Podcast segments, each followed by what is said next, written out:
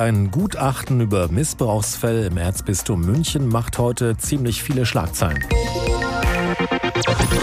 Besonders brisant dabei auch Kardinal Josef Ratzinger, dem späteren Papst Benedikt XVI. wird Fehlverhalten vorgeworfen. Er war von 1977 bis 1982 Erzbischof von München.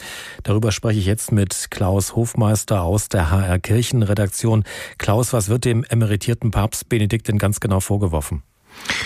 Also es geht um Fehlverhalten in genau vier Fällen. Vor allen Dingen geht es da um zwei Priester, die wegen Missbrauchs bereits verurteilt worden waren und die er dennoch als Seelsorger weiterarbeiten ließ.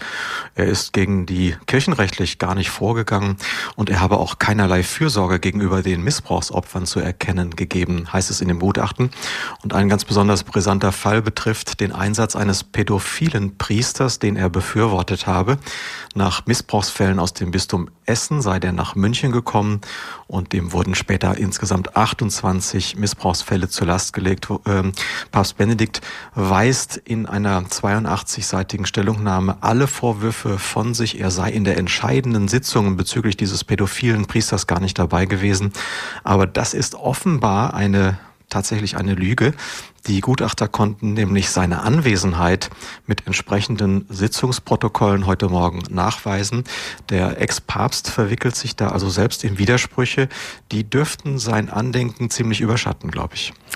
Gibt es weitere noch lebende kirchliche Würdenträger, die durch das Gutachten jetzt belastet werden?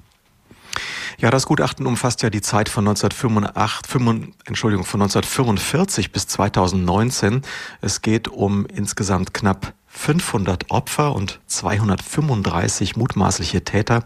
Und eigentlich sind alle amtierenden Bischöfe belastet.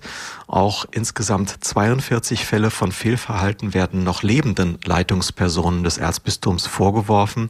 Vor allem der 93-jährige Kardinal Wetter steht da im Fokus mit 21 Fehlfällen.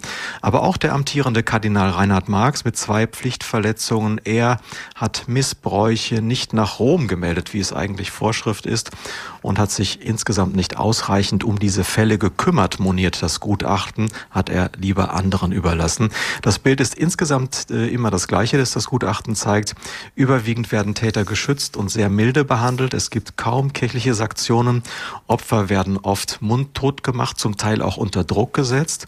Ähm, die Priester, die Missbrauch begehen, werden einfach in andere Gemeinden versetzt, selbst wenn sie von staatlichen Gerichten verurteilt waren. Also in mehr als 20 Fällen war das der Fall.